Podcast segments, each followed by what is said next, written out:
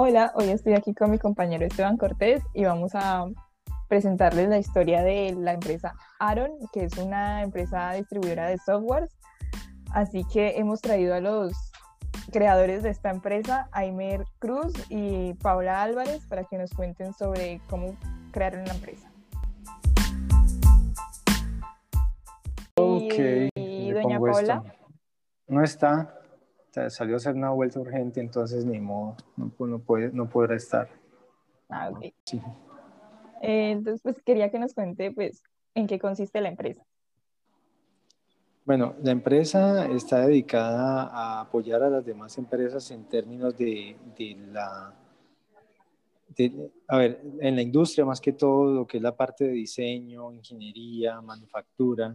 Entonces ofrecemos herramientas que permiten que estos procesos sean mucho más rápidos, eh, sobre todo en la parte de, diseño, ¿no es cierto? Cuando una empresa está fabricando algo, pues la idea es que primero lo diseñe para saber cuánto va a costar o cómo lo va a fabricar o qué proceso va a utilizar para la fabricación.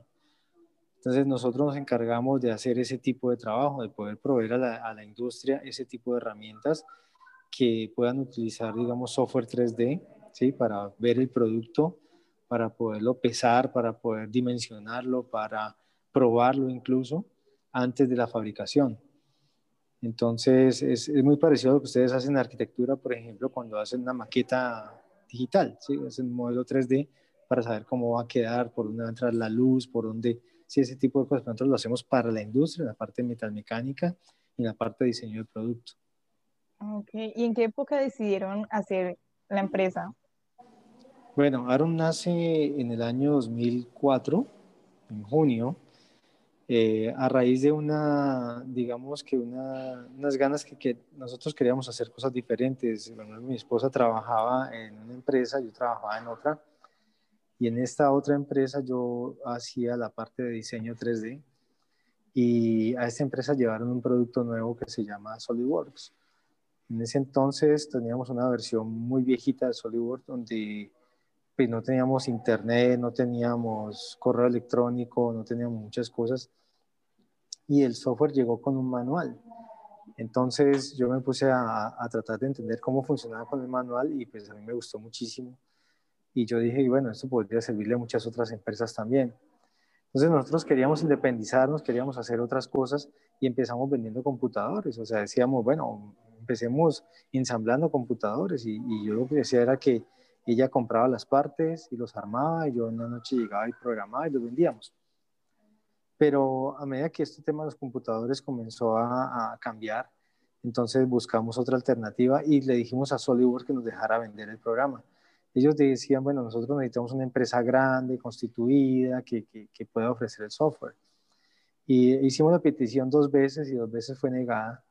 Entonces, luego pedimos que no, nuevamente se lo pedimos a una gente de Brasil, porque ellos tenían la representación, y ahí fue donde nos aceptaron.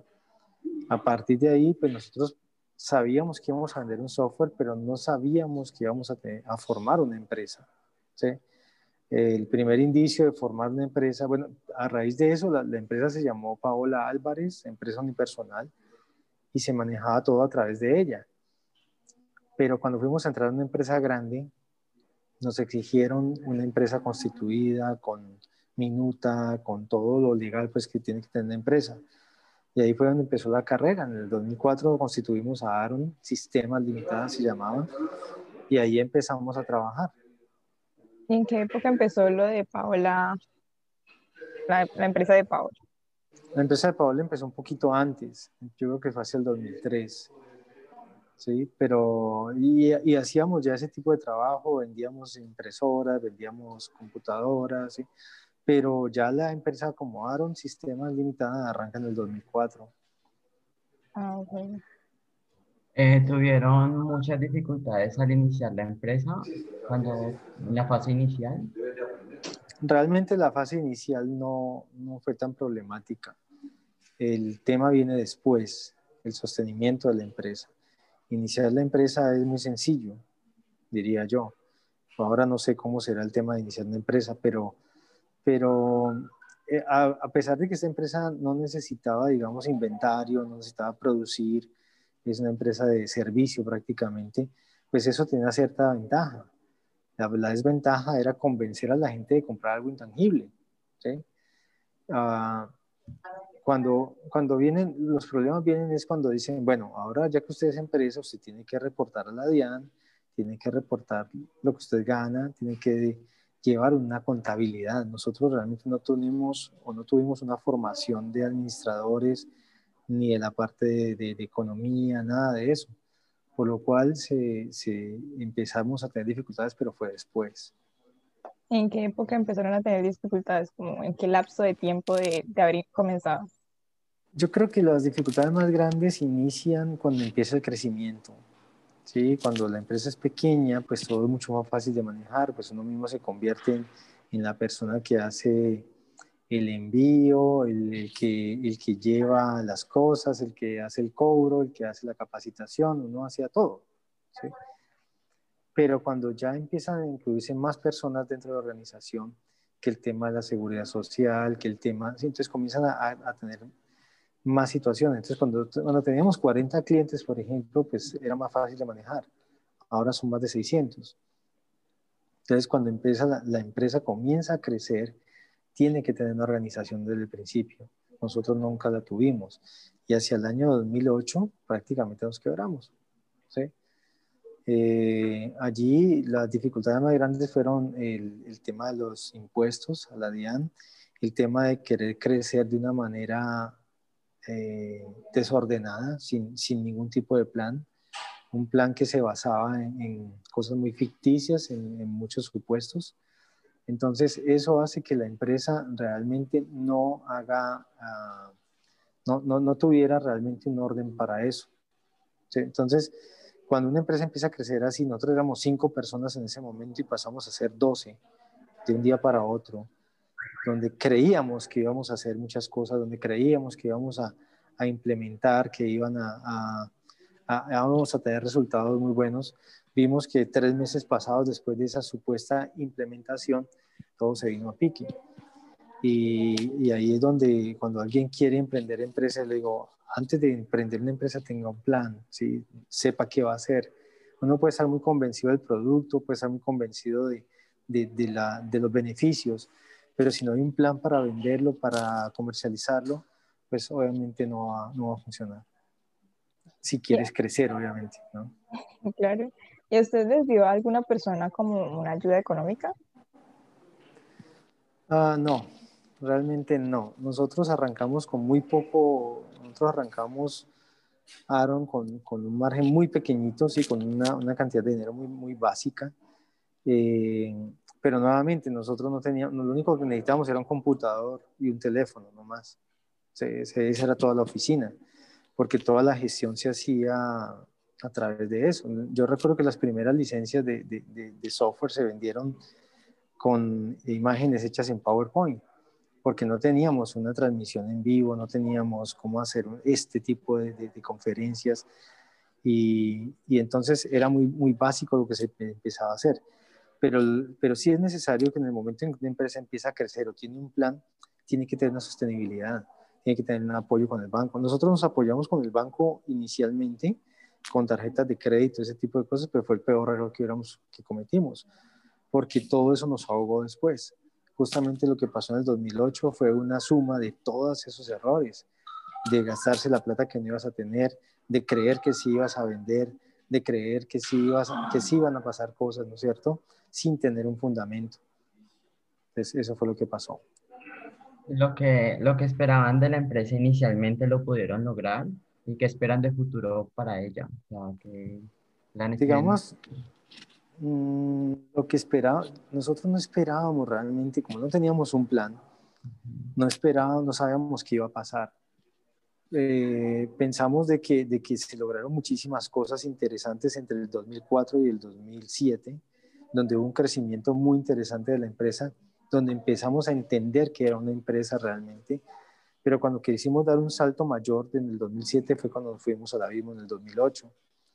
Hacia el 2010 empezó, el, plan era recuperarse y nunca más volver a contar con bancos. Esa fue mi, mi, convicción, la convicción de mi esposa también. No volvamos a hablar con bancos nunca más porque fueron nuestros peores enemigos durante la época de crisis y lo seguirán siendo, ¿sí? Somos muy amigos ahora porque no les debemos un peso, gracias a Dios, pero y a, cada rato nos quieren ofrecer cosas y todo eso. No es que sea malo el tema de los bancos, lo malo es cómo se usan, ¿sí? Si usted no sabe utilizar una tarjeta de crédito, no la tenga, así de sencillo. Pero entonces nosotros estábamos en ese plan de recuperación del 2008 al 2010, fue una recuperación interesante y de ahí en adelante vino el tema de crecimiento. Hacia el año 2016, ven un crecimiento más o menos sostenible, tuvimos la oportunidad de conocer una empresa europea que quería comprarnos.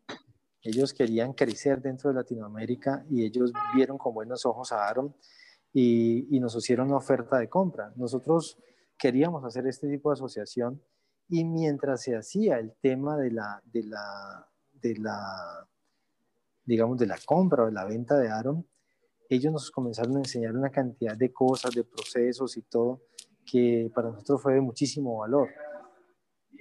Sin embargo, la venta no se hizo, o sea, por otras razones externas, la venta no se hizo, pero nos dejaron ese legado que nos permitió un, dar un paso más a un crecimiento mayor. ¿Qué esperamos de dar a futuro? Que siga consolidándose como una empresa líder en el mercado, en la, parte de tecnología, de poder seguir apoyando a muchas empresas en nuevas tecnologías que cada vez salen y, mantener una cultura de, de, trabajo que es, digamos, las cosas más importantes para mí. Eh, una cultura muy, muy, muy agradable, por decirlo así. Es un ambiente laboral que sea muy bueno para todos. ¿Usted nos podría contar como más a profundidad lo que pasó en el 2008 y cómo lograron como salir adelante después de esa crisis? Uf, cosas que uno no quiere, como decía Cervantes, no quiero ni acordarme, pero bueno, es, eh, es, algo, es algo de, de orgullo también, porque fue una época en la que tuvimos que pasar difíciles situaciones ¿Qué fue lo que sucedió realmente? Nos fuimos para la Feria Internacional de Bogotá con un dinero que no era de nosotros, era de la DIAN. ¿sí? Entonces dijimos, vamos a la feria con esta plata, no le paguemos los impuestos a la DIAN todavía, digamos que nos vamos a demorar un poquito, que nos den espacio, y cuando regresemos empezamos a recoger este dinero. Sumado a eso, tuvimos que pagar con créditos, ¿no es cierto? Entonces eh, fuimos a la, a la, a la Feria Internacional y cuando de pronto, cuando regresamos, la DIA nos había embargado, eh, nos cerraron las cuentas, entonces no tuvimos cómo eh, hacer el tema de post-evento, o sea, lo que cuando uno va a la feria internacional, el trabajo en la feria es duro, pero lo que viene después es lo que realmente vale la pena. Entonces nosotros sin poder hacer eso, sin poder tener cómo trabajar, prácticamente nos cerraron las puertas por todo lado, los bancos nos cerraron las puertas, comenzamos a pagar intereses a todo mundo y finalmente todo se cerró. De las 12 personas que habíamos, nos quedamos tres solamente, mi esposa, un amigo que trabajaba con nosotros que, que decidió apoyarnos y nosotros. Eh, nos, iban, nos quitaron los celulares, nos quitaron los servicios, eh, nos iban a quitar el gas, eh, nos iban a quitar la energía, sea, lo único que había que hacer era apagar la luz y, irse. Y teníamos una deuda total en ese entonces de 160 mil dólares más o menos. Estaba hablando del año 2008. Y la única manera que nosotros podíamos superar eso era vendiendo los productos, no había otra forma. O sea, no, no teníamos un, apoyo financiero o un, papá rico que nos dijera, venga, yo le ayudo con unos dolaritos, nada. Entonces nosotros lo que hicimos fue, eh, lo primero era, eh, para toda época de crisis, es mantener la calma, o sea, mantener cómo íbamos a calmarnos, si no, ya debíamos tres meses de alquiler, nos, iban nos estaban, ya estaban llamando al, al fiador de la, del apartamento. En el colegio de los muchachos, la profesora se portó sumamente bien, nos decía, tranquilo, nosotros vamos a apoyarlos. Eh, los carros, teníamos dos carros que no se podían vender porque estaban eh, prenda todavía. Eh, estaban sin gasolina además, o sea, nos tocaba andar a pie. Eh, o sea, son épocas que uno dice, aprendimos de eso, ¿no? Entonces, a raíz de todos estos problemas, nosotros decidimos, bueno, ¿cómo vamos a mantener la calma con esto? Necesitamos tener cabeza fría con esto. Entonces, digamos, eh, Giovanni, que era la persona que estaba con nosotros en ese entonces, dijo, ¿por qué no hacemos una serie de capacitaciones? La capacitación del software costaba en ese entonces 500 dólares o algo así. Nosotros dijimos, vamos a venderla a 300 mil pesos, a ver qué pasa.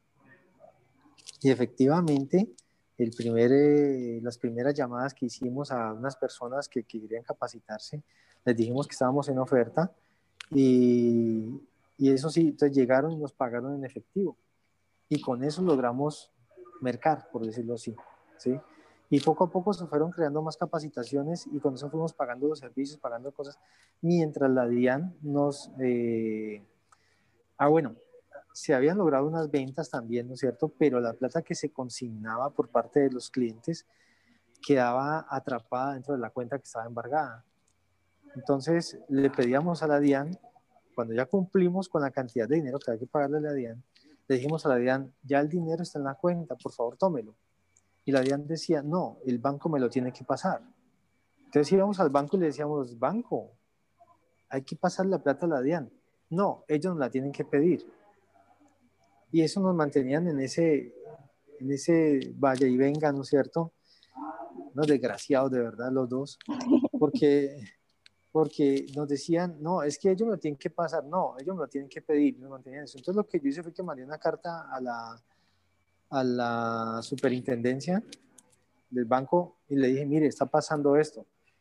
Y por cosas del, destino, ¿sí?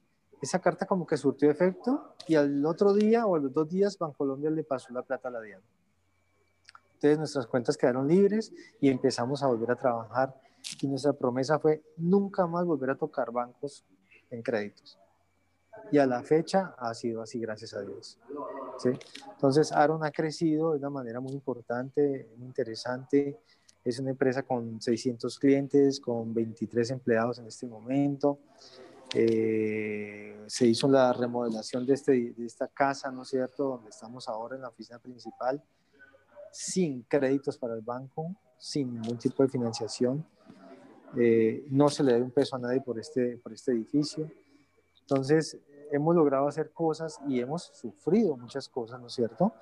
Pero yo creo que valen la pena. Yo creo que, que el, éxito de Aaron, pues está no solamente en, en la infraestructura, sino también en la, en, en, la, la, perseverancia y cómo le transmitimos eso a los mismos empleados.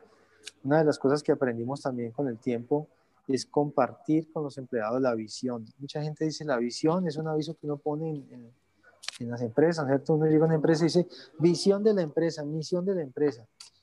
Eso no vale, realmente eso es puro cuento si uno comparte realmente la visión de la empresa con las demás personas que están apoyándote, te van a apoyar, ¿sí? Porque ellas se sienten parte de la empresa. Eso ha logrado que el ambiente laboral dentro de Aaron sea, crearía yo que es único, porque cuando vienen personas de otras empresas acá, dicen ustedes es una empresa muy atípica, una empresa muy rara. Y es así. Entonces es una empresa muy atípica, diría yo, con, con perros, con con personas que realmente ven un valor dentro de la empresa, que quieren estar aquí, que quieren venir a trabajar. Entonces, esa es una cultura que se construyó durante mucho tiempo, ¿cierto? Donde una persona puede pedir un permiso en cualquier momento, sabemos de que, de que necesita salir, ¿sí? Eh, entonces va y vuelve y recupera su tiempo automáticamente en el tiempo que pueda. Entonces no, no es, es una empresa donde hay mucha confianza con las personas. Entonces, creería yo que el mayor valor que tiene Aaron en este momento es eso, o sea, que hemos creado ese tipo de cultura. No ha sido fácil porque mucha gente, algunos han venido y han querido abusar y pues se han tenido que ir. Pero donde sucede eso, cuando sucede este tipo de cultura, pues hay compañerismo, hay gente se quiere apoyar, sí, la gente quiere estar acá y eso es lo que lo hace más interesante todavía. ¿Cuál ha sido tu rol a través de los años en la empresa? ¿Siempre has estado al frente? ¿Siempre... Ah, no, básicamente quien ha estado más al frente ha sido mi esposa, Paola. Sí, ella es, ella es la representante legal. La parte mía es más del relacionamiento con los, con los clientes, de, de, presentar la empresa, de, de, de llevarlo a un centro, pero en el background, en toda la parte administrativa, que es fundamental dentro de una empresa, siempre ha estado presente Paola. Y, y, yo lo que he hecho es la parte comercial. Primero hice la parte técnica, o sea, enseñaba a manejar el software, porque mi destreza en ese entonces era muy buena, ¿no es cierto? Y conocía muchos trucos y todo. Y eso le encantaba mucho a las personas. Poco a poco fui delegando ese, ese, ese rol a un ingeniero de soporte, luego a otro, ahora ya son como seis, ¿sí? Y, y yo me dediqué más a la parte comercial, más a la parte de relacionamiento, de ir a la empresa, de entender qué pasa, de cómo funciona. Y eso también hace muy enriquecedor el tema de Aaron, porque no siempre estamos haciendo lo mismo, sino que, por ejemplo, un día estamos en RIMAX viendo el tema de los productos plásticos, otros días estamos en Johnson Johnson mirando el tema de, de, de, procesos, ¿no es cierto? Otro día estamos viendo una parte metalmecánica, o estamos en Cartón de Colombia viendo el proceso de papel. O sea, es muy variado donde se puede aplicar todas estas, tecnologías y aprendiendo muchísimo sobre eso. Digamos, sí, Paola dices que se encarga ahorita de la parte administrativa, ¿no? Ella como que se eh, estudió algo para poder manejar eso o, no. Mm, no, aprendió también de la, de la peor manera, diría yo. sí, porque es que a pesar de que, de que ella tiene su equipo, ¿no es cierto? Ella tiene su, su, su equipo allí administrativo. Ella tiene también unos asesores externos, ¿sí? Que estos, esos asesores, por ejemplo, en la parte contable y en la parte jurídica y en la parte eh, administrativa, porque es que la parte administrativa no es solamente la parte contable o la parte jurídica, es el tema de la ARL, el tema de, de manejo de pensiones, el tema de todo lo que es manejo de personal es un tema grandísimo que eso, requiere mucho, mucho trabajo de mucho cuidado más que todo, ¿no?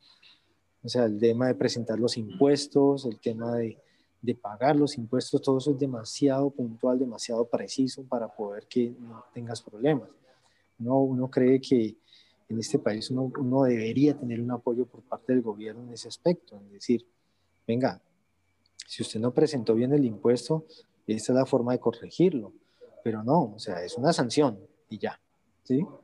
Entonces, es, es lo que hay que tener cuidado. Por eso esa parte es tan, tan delicada, digamos así, de mucha concentración a la hora de elaborar un contrato, a la hora de, de proceder con, con, con, un empleado que se va de la empresa o que llega, ¿no es cierto? Entonces, todo ese tipo de cosas son, son de, de mucho cuidado. Por eso digo que ese, esa parte, esa base es fundamental acá. Entonces, ¿cuáles son sus títulos universitarios? A ver, estos universitarios son ninguno. O sea, no, yo, yo a nivel, digamos, eh, estudios, yo terminé mi dibujo industrial en, en el Rafa Rivera en Palmira y de allí me fui a trabajar a una empresa aquí en Cali entonces se llamaba Metalagro, y quise estudiar todo lo que fue la parte de, de, sistemas, me llamaba mucho la atención la parte de sistemas, pero lo más relacionado con el dibujo mecánico era la ingeniería mecánica, entonces me metí a la autónoma, hice un semestre de ingeniería mecánica y me aburrí muchísimo, luego entonces dije, no, lo mío debe ser más o menos el tema de computadores, algo así de sistemas o algo así. Entonces me metí a, a estudiar sistemas, estudié tres semestres y me aburrí también. Eh, antes de hacer esos pequeños estudios, yo viví en Canadá cuatro años y en, esos cuatro años aprendí el tema del 3D, del, en ese entonces cuando se manejaba el AutoCAD en 3D, ¿sí? ese tipo de cosas. Ahora, eh, pues todo lo, todo lo que estamos haciendo en este momento está muy relacionado con todo. Tiene que ver con el diseño, con sistemas, ¿no es cierto? Y, y, algo que yo no sabía que me gustaba tanto era la parte comercial. O sea, yo nunca pensé que iba a, ser un vendedor, por decirlo así, no sé, un gestor comercial. Y es un tema que me gusta muchísimo. Entonces, eh, digamos que durante todos estos años sí he tomado capacitaciones, estuve, eh, estuve en institutos importantes en Estados Unidos tomando algunas capacitaciones y todo, algunos cursos, pero, pero en general ha sido más que todo por iniciativa propia también. ¿sí? ¿Y Paola? Sí, y Paola, ella terminó diseño de interiores en, la parte, en la escuela de dibujo, en la academia de dibujo. Eh, y de ahí pasó a trabajar en una empresa de, de, diseño que en Corona, en ese entonces. Y lo mismo, o sea, solamente fue que es que ella es una persona muy inquieta, ella quiere estar haciendo cosas, ella quiere, ella, ella, ella tiene como esa chispa pues de querer hacer cosas, de decir, uy, hagamos esto, hagamos lo otro, vamos por aquí, vamos por acá. Ella es la que genera las ideas, ¿sí? Dentro de la empresa. Entonces, mucho de lo que está aquí, la forma en que estamos distribuidos, por eso digo que es una empresa típica. ¿Cuántas sedes tienen? Teníamos hasta antes de la pandemia, teníamos tres sedes, ahora tenemos solamente esta. Nos vimos obligados a cerrar Barranquilla y, Bogotá, porque eran unos estados donde, digamos que eran, no eran oficinas, oficinas, bueno, la de, la de Bogotá sí era más oficina, pero en Barranquilla lo que teníamos era un apartamento. Y cuando la gente viajaba, pues se quedaba en el apartamento y usaba también parte del apartamento como oficina para atender. Pues nosotros no atendemos clientes realmente dentro de las oficinas. Entonces, pero con la raíz de la pandemia que no se podía viajar y todo eso, entonces decidimos entregar esos apartamentos. ¿Qué, ¿Qué, diferencia esta empresa de las demás relacionadas a este mismo campo, como el campo que ustedes manejan? ¿Qué es lo que diferencia? ¿Cómo así? O sea, ¿qué diferencia con la competencia? Sí, con la competencia. Que la hace única. Ajá. Pues no sé realmente cómo, cómo serán las oficinas de la competencia, eh, pero supongo que el ambiente laboral aquí es diferente. Suponemos que ese trato que nosotros tenemos hacia las personas, ellos lo transmiten hacia los clientes y los clientes se sienten bien atendidos. Eh, ¿Qué más tenemos acá? Así diferente. Mm, somos muy honestos, o sea, queremos, así el cliente, eh, ah, han habido momentos en que me toca decirle a un cliente, no, este software no es para usted. O un prospecto que dice, yo quiero comprar el software, yo, hago esto, digo, no, esto no es para usted, eso es mejor que compre otra cosa porque esto no, puede que haga lo que usted dice, pero no, no es lo ideal. Entonces, ese tipo de honestidad hace que las personas confíen más. Por ejemplo, nos han llamado clientes que tienen muchas licencias y no se dan cuenta cuántas licencias tienen. Y dicen, necesitamos comprar otra licencia. Y yo digo, pero ¿por qué vas a comprar más si hay dos que no estás utilizando? ¿Cómo así? Yo tengo, sí, tú tienes más licencias. Y es que estamos hablando de software de 5 mil dólares, o sea, no estamos hablando de software de, de, de, de 200 pesos, pues, ¿sí? Entonces, más barato cuesta 5 mil de ahí en adelante. Entonces, cuando alguien me dice, yo necesito comprar una licencia, le digo, ¿por qué más bien no renovar la que tenés? O sea, es este movimiento, o sea, yo le doy una asesoría para que no le salga tan costoso. Entonces, eso hace que confíen más en nosotros. Y en cuanto al producto como tal, el producto es muy bueno. El producto hasta ahora uno, uno puede mirar que es como el estándar de la industria en Colombia para el tema de diseño es de pronto uno de los eh, productos más vendidos a nivel mundial también en ese campo. Entonces, eso da muchísima confianza también. ¿Qué impacto tienen en el mercado? ¿Qué tanto impacto? Las empresas que usan eh, adecuadamente esta tecnología pueden reducir, digamos, procesos de diseño hasta un 25%, pueden reducir los costos de materiales en un 60%, eh, pueden, pueden eh, reducir tiempos más que todo de diseño. Por ejemplo, una empresa que hace, por decir algo, 20 diseños al año, ¿sí? Entonces, si decimos que pueden reducir hasta un 25% de, de, tiempo, es todo este tiempo que acumulan, que pueden reducir, pues pueden aprovecharlo para más proyectos, sin necesidad de tener más gente con el mismo personal pueden hacer más proyectos o más productivos. ¿Qué empresas tienen vinculadas a ustedes? ¿Qué empresas? ¿De qué sector a te refieres?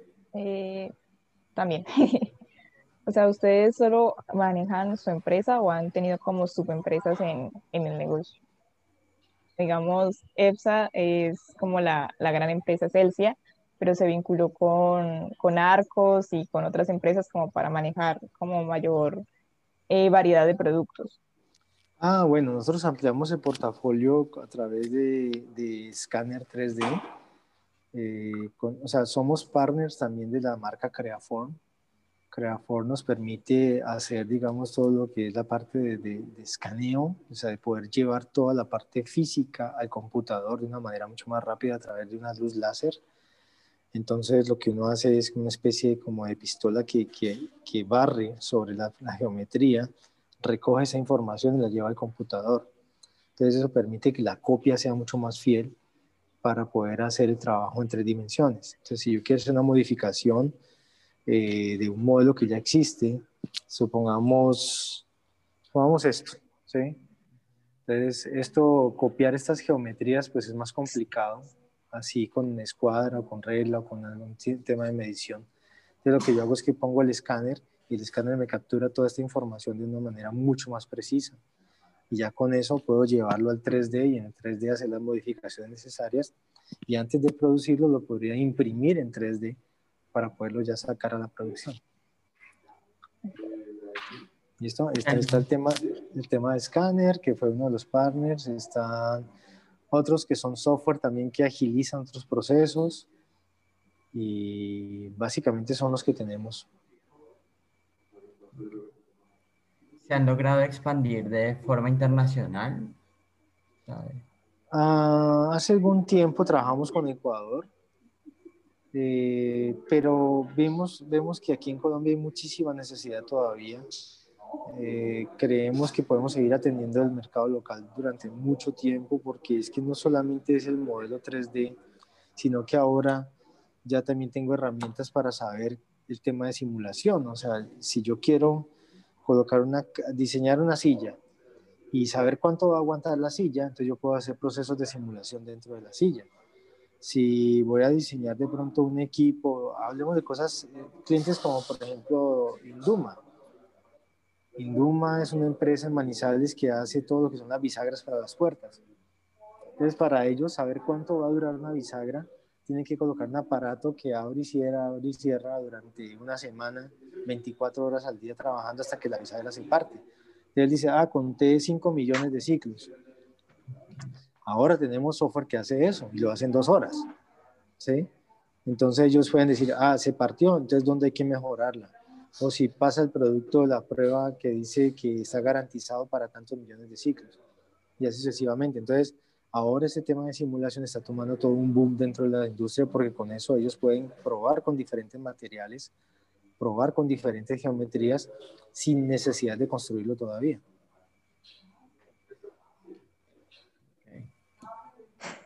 Eh, ¿Han logrado relacionar vínculos personales con personas relacionadas a la política? No, ah, hemos sido un poco reacios incluso a venderle al Estado por eso, porque hemos intentado de pronto con algunas universidades, con algunas entidades del gobierno, y vemos de que el tema ese del cosas raras que se mueven, pues nosotros no le jalamos a eso. Entonces, por eso no, no, estamos allí. ¿Y sus productos se los manejan como para que toda, cualquier persona pueda acceder a ellos o tienen como un, un listado como estricto como para entrar a su producto? No, digamos que el, el producto está hecho, o el producto que nosotros vendemos está hecho para que una persona que tenga conocimiento sobre la parte de ingeniería o la parte de diseño lo pueda manejar con facilidad. O sea, no, es un producto muy enfocado, es muy, muy dedicado, ¿no es cierto?, a todo lo que es la parte del, del, diseño en 3D como tal. ¿sí? Digamos, en su vida personal, eh, pues lo de la empresa les ha proporcionado algunos como eh, beneficios, digamos, han empezado a viajar más o cosas por el estilo? Eh, ¿Cómo así? ¿Hallamos qué? Perdón, no escuché bien. Si con el comienzo de la empresa les ha traído algunos beneficios a nivel ya personal, pues a su familia. ¿Ya han empezado a viajar más o viajan solo por negocios o cómo funciona? Sí, claro. El hecho, el hecho de, salir de, de o sea, recorrer Colombia con este software, presentarle todo eso, le permite a uno conocer muchísimas personas, muchísimas, muchísimos sitios, ¿no es cierto? Eh, a nivel internacional, sí, claro, hemos tenido eventos en México, en Brasil, en Estados Unidos, en Canadá también, en Europa, en España estuvimos un evento también. Entonces, sí, claro, o sea, permite moverse en ese nivel. ¿Pero ustedes lo hacen más que todo por negocios o, digamos, han hecho viajes familiares nomás? Mm, en algunos casos ambas cosas. La mayoría de las veces por negocio, pero en algunos casos ambas cosas. Durante esta pandemia, ¿cuáles han sido sus estrategias para mantener la empresa? Porque hemos sabido que muchas empresas han quebrado o, han, o no duran o no han durado en este tiempo. Pero ustedes cuando, siguen. Cuando se anunció la pandemia, nosotros pensamos que íbamos a cerrar. Nosotros pensamos de que si eso se anunció en marzo, nosotros pensamos que íbamos a llegar a junio máximo.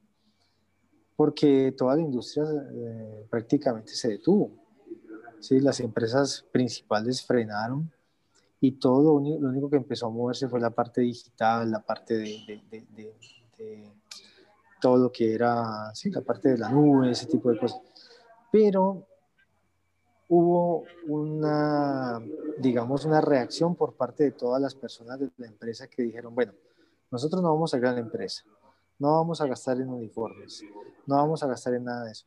Algunos dijeron, ¿por qué no nos prestan los equipos, computadores, sillas, hasta mesas, ¿no es cierto? Para hacer unas pequeñas mini oficinas en cada, cada casa. Eh, asumimos ese reto y dijimos, bueno, vamos a hacer eso. Logramos, con, no con todos, con algunos, hacer eso. Pero la gran mayoría también dijo, estamos dispuestos a donar parte de nuestro salario. ¿sí? estamos dispuestos a, que no se nos pague todo con tal de que la empresa pueda continuar. Pero era algo indefinido, era algo que no sabíamos hasta cuándo podíamos hacerlo. Bueno, eso logramos hacerlo por tres meses y cuando empezó la reactivación, ¿no es cierto? Empezamos a recuperar las ventas y empezamos a pagarle esos salarios a las, a las personas de la empresa.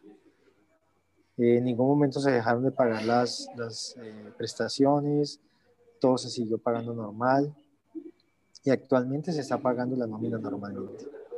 Entonces, eh, hubo varios, digamos que una de las cosas que más nos ayudó fue el tema de los viajes. Eh, anteriormente pensábamos de que no se podía instalar el software, que era necesario ir hasta el cliente, que definitivamente la visita comercial era muy importante y todavía sigue siendo muy importante.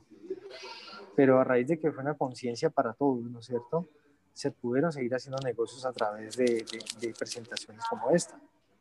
Entonces, para nosotros fue realmente muy importante y muy positivo el hecho de no tener que viajar, de que muchas cosas se pueden resolver por aquí de una manera mucho más rápida. A veces cuando estábamos eh, con algún cliente programando una, un evento, pues sí, había que esperarse una o dos semanas a que alguien de nosotros viajara, pero en este momento no, ahora se puede atender al instante.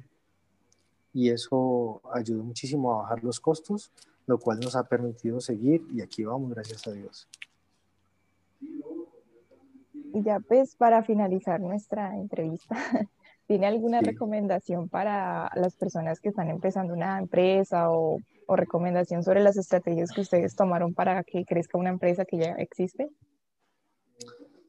Ah, digamos que, que ahora las, formar una empresa y más para ustedes que son mucho más jóvenes, tienen una visión diferente, ¿sí? tienen una forma de, de, de, agregar valor, ¿no es cierto?, a, las, a lo que puede ser la atención al público. Todo. Para nosotros todavía el tema de, de atender al público, de tomarse un café, de charlar, ese tipo de cosas tiene mucho valor. Para ustedes de pronto pueden tener otros valores, ¿no es cierto? Lo importante aquí sería descubrir esos valores, entender qué le gusta a sus clientes, entender qué, qué esperan ellos de ustedes y, y, tratar de mantener los precios arriba siempre, o sea, lo que es, no, no bajen los precios, eso es una de las cosas que yo sí recomiendo siempre.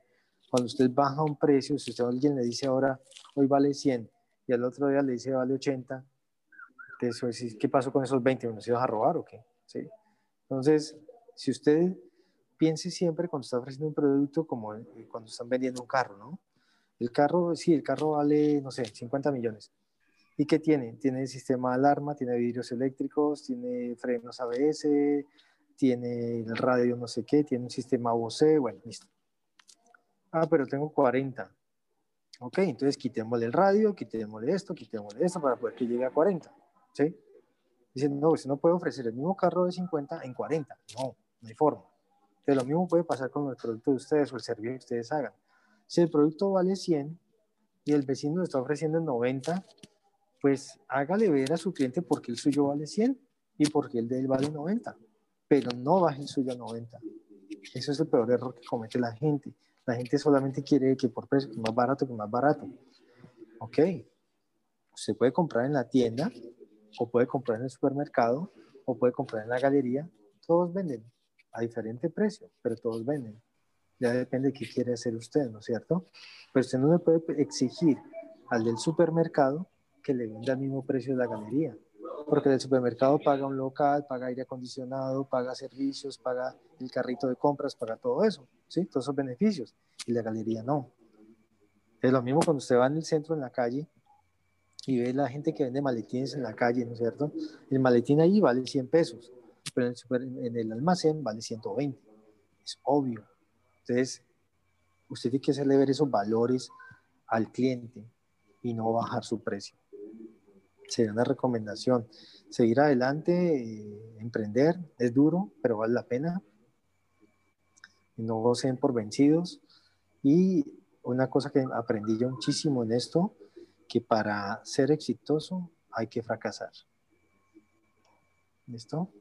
Listo. Bueno, muchas gracias. Con mucho gusto. Gracias por su tiempo. A ustedes, que estén muy bien y muchos éxitos. Vale. Bueno.